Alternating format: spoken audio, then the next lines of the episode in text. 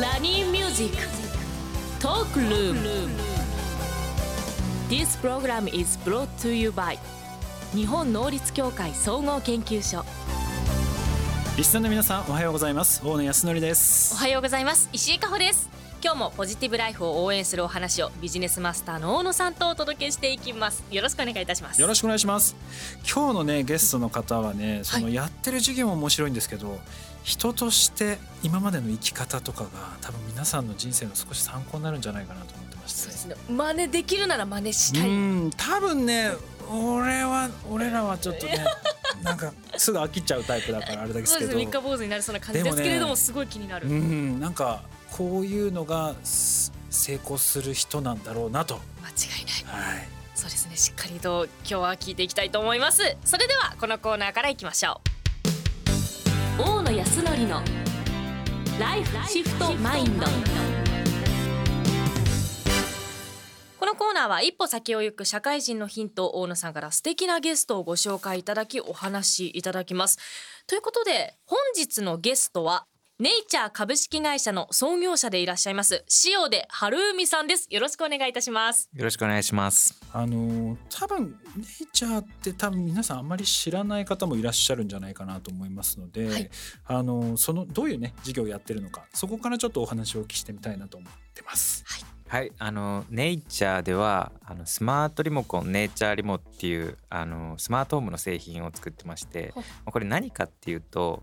まあ、家の外からエアコンをつけたりとかあとはスマートスピーカーと連動させて声で普通に家にあるエアコンとかテレビとか照明をあの操作できるようになる、まあ、そんなデバイスを作ってるんですけどあの我々このスマートリモコンを始めたきっかけもその今結構電力の需給の逼迫とかがあの騒がれてるんですけど、まあ、最終的にはそのエアコンをネットにインターネットにつなぐことでその電力の需給調整に使うっていうことをえー考えて作ったもので最近は電力会社さんともそういう需給調整のえープログラムをさせていただいてます。これねめちゃめちゃ便利なんですよ。うわ使ってるんですか？私使ってますねでスマートフォンがあれば、はいそれにこう赤外線、まあまあ、リモコンがある家電製品例えばエアコンとかテレビとか、そういうものは全部それに登録できるんですよ。で登録するともうアプリ経由で簡単にコントロールできる。うわいいなすごい便利。だ OKGoogle とか。Google も含めたああいうまあなんていうの音声認識でそうなんです。スマートスピーカーああいうのだとほとんど対応している感じなんですか？そうですねあの大きなところで言うと Amazon エコと Google ホームでその2つにも対応してますし、えー、Apple の Siri から使っていただいている方もあの多少いらっしゃいます。すごくないですか？Siri とかに言うと家電製品コントロールしてくれる。私ベッドから一歩も出なくなりそう。いやでもね本当に一度慣れると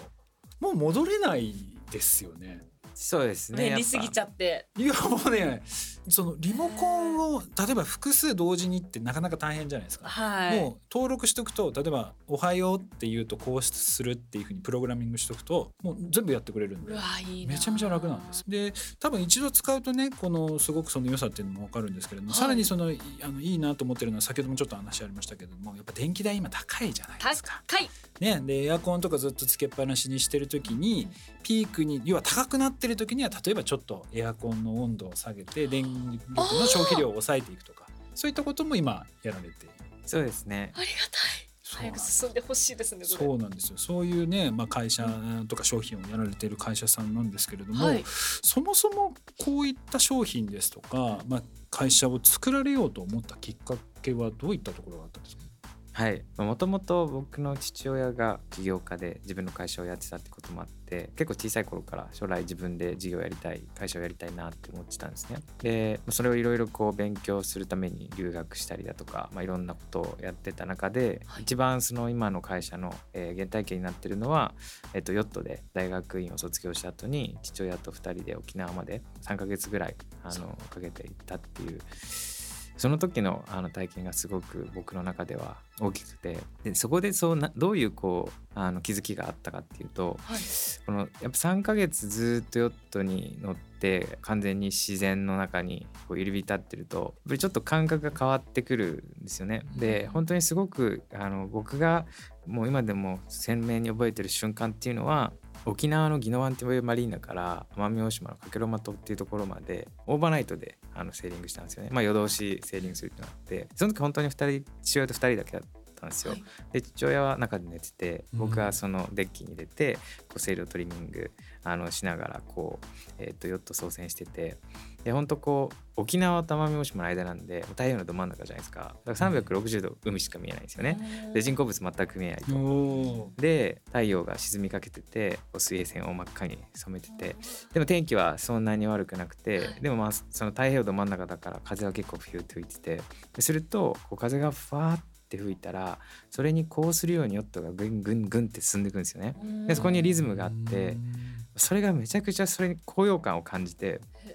すごいナチュラルハイみたいな感じになってたんですよ。でも僕からするとなんかその太平洋のど真ん中で一人ぼっちでで風に揺られて気持ちいいってこれ何なんだろうというのをちょっと考えてでその時の僕のその結論はやっぱ人間って僕ら今あのこうして服着て建物の中住んであの携帯電話とかパソコン使ってるけど僕ら動物じゃないですか。うんで人間動物である人間っていうのはもっとダイレクトに自然にエクスポーズされてあの暮らしてきてたわけですよだからやっぱりこう自然の中にありたいんだなっていうのがやっぱ人間の DNA の中にも組み込まれてるんじゃないかっていうのが、まあ、その時の僕の気づきで。でなんだけど今の世の中ってその人間の本質からすごくかけ離れていっちゃってるじゃないですか、はい。自然のことすら考えない感じられないような世の中に、まあ、なってきてて。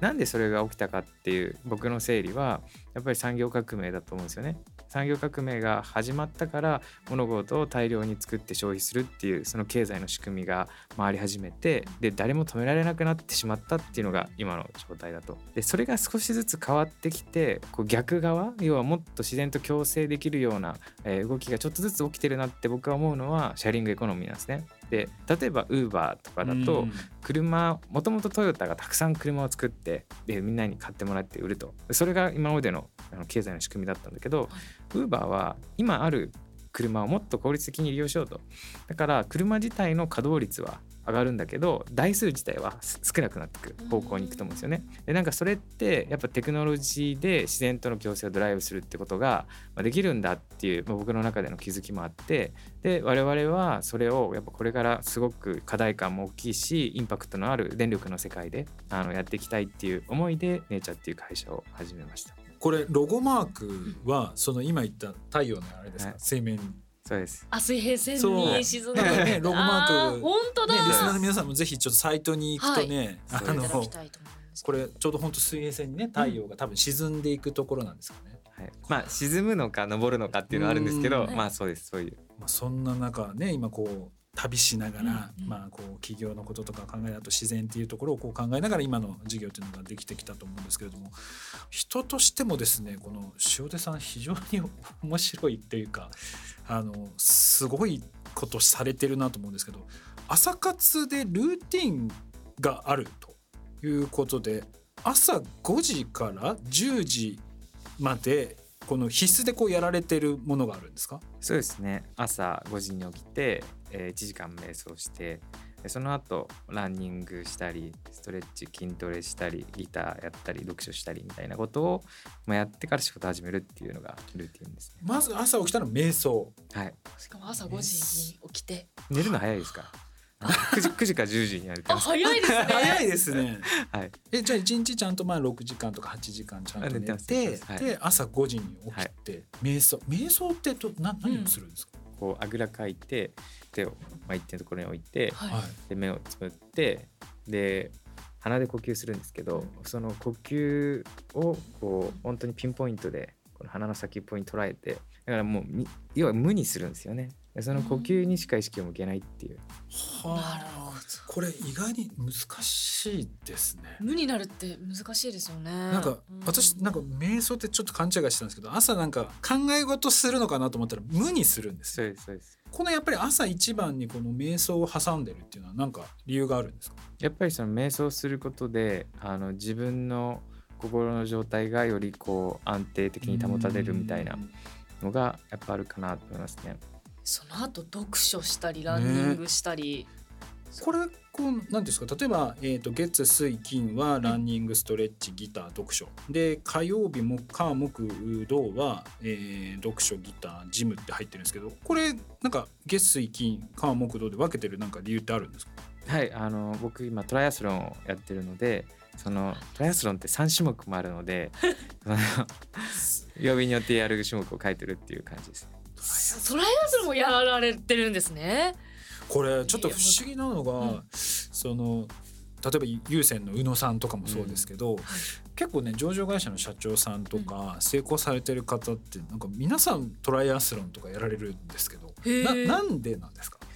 まあ、人によっていろいろあるのかもしれないですけどやっぱりその有酸素運動を継続的にするっていうのはすごくそのストレスマネジメントに有効なんですよね。ああの最近あの「運動脳」っていう本がすごくヒットしてスウェーデン人の精神科医の方が書いてるんですけど、はい。その心拍数が140から150の状態に、えーなるえー時間を1時間ぐらい毎日キープするとすごくその精神的な安定を保ちやすいっていうのでその例えばうつ病の人とかの、えー治療法としてうつ病の薬以上に効果があるっていうのが科学的に証明されてるらしいんですよね。あそうなんですね。いやーなるほどね。だから行動力がすごいですよね,、うん。あとやっぱりすごいなと思うのは読書もやっぱり必ず入れられてるんですね。そうですね。その特にその最近だと例えば YouTube で学習すればいいんじゃないかとかっていうのも最近ある中、読書を必ずこう毎日こう入れてるとっていうのは何か理由があるんですか？なんかやっぱりその今自分の会社のこともそうですし日常生活でもこう常に何かあの知りたいとかもっとこれどうなってんだろうっていう世界があるんですよね。でそれを勉強するためにやっぱり一番僕はいい手段の一つが読書だと思うんですよね。なので読書を、はい、あのできる限りやるようにはしてます。なるほどいやでも読書は私もやっぱり本を一冊書くのってものすごい体力がいるんですよね。でいろいろな知見がある人たちがその本を書くためにものすごい勉強してやっぱりノウハウが凝縮されているのでやっぱり読書はやなんだろうやった方がいいだろうなとは思いますね。そういういやあのそそうなんですよね私2冊ぐらいしかちゃんと読んだことないんですけどだからそのなんだろうこお腰が重いんですよ本当に私は。なんかこうすぐやろうってするその行動力っていうのはどうやって身につけていくものなんですかね？そんなに大きく考えてないですね。要はあなんか興味がある、なんか楽しい、なんか好きなことをちょっとずつやってるだけだと思いますやっぱ好きなことですよ。ー好きなことそうだから多分 興味あるの多分あるじゃないですか。はい。多分こそういうのかから読んでいくといきなりカッコつけてマーケティング理論とか なんかそういうのやると多分絶対挫折するからそう100冊あの100ページぐらいの見るとはーってなっちゃうので。だってね再生回数だとか SNS のそのいいね数稼ぐ本だったらちょっと興味ないですか？あありますね。ねあそれでちゃんと確それでノウハウ書いてるんだったらそうですね。みたいに多分リスナーの方もそういう本をうんやっぱり興味持つっていうのはすごく大事なことなんじゃないかなと思いますね。確かあとはそのまあ自分で事業を起こされる方もいらっしゃれば、まあ、大きい会社に入られて新規事業ですとか日々のこう仕事されてる方もいると思うんですけどそういう若いこれから新しいことにチャレンジしようと思ってる方は何をこうやってったらいいですかね、うん塩田さんからするとこうなんかアドバイスをちょっと一言いただけたらと。そうですねなんかやっぱ自分も今そこをすごく磨いていきたいなと思ってるところの一つでもあるんですけどやっぱりその自分との対話っていうのがすごく大事だと思うんですよ。でやっぱりその我々みんな違うあの能力とか環境とかあとまあ境遇とかの中で生きてるわけじゃないですか。だから多分僕たち一人一人に達成するべき目的ってあると思うんですよね。でそれをやっぱりこう見つけていくっていうのはすごく人生の中でま大事なことなんじゃないのかなって思うので。でそれってやっぱこう自分が今この瞬間楽しいと思ってるとか自分ってもっとこういうことやりたいとかそういうのが見えてこないとなかなか見つけにくいと思うんですよね。なのでそういうこう自分の感覚をあのよりこう研ぎ澄ませて感じ取れるようにするっていうのがすごく大事だなと思っててで僕は好きっていう話ってあながち単純にその人のなんかこう気分だとかそういう話だけではないと思うんですよ。はい。最近あの「ホモデウス」っていう本がすごくヒットしてイスラエル人の宗教学者の方が書いてるんですけど結局人間が好きっていう感情の裏にはそれはめちゃくちゃ合理的なその人の判断があって好きって感情が生まれてるとだから好きっていうものに突き進むっていうのはその人間のやっぱポテンシャルを生かして生きていくっていう意味でとても大事なことなんじゃないのかなって思いますね。そうですね。目的を探していっていただきたいと思います。塩出さんありがとうございました。はい、ありがとうございました。以上大野康則のライフシフトマインドでした今後リスナーのお悩みなども相談に乗っていきたいと思っておりますお悩みはラジオ日経番組ウェブサイトか私石井加穂のインスタグラムで募集していますひらがなで喜びと検索してみてくださいぜひご質問をお寄せください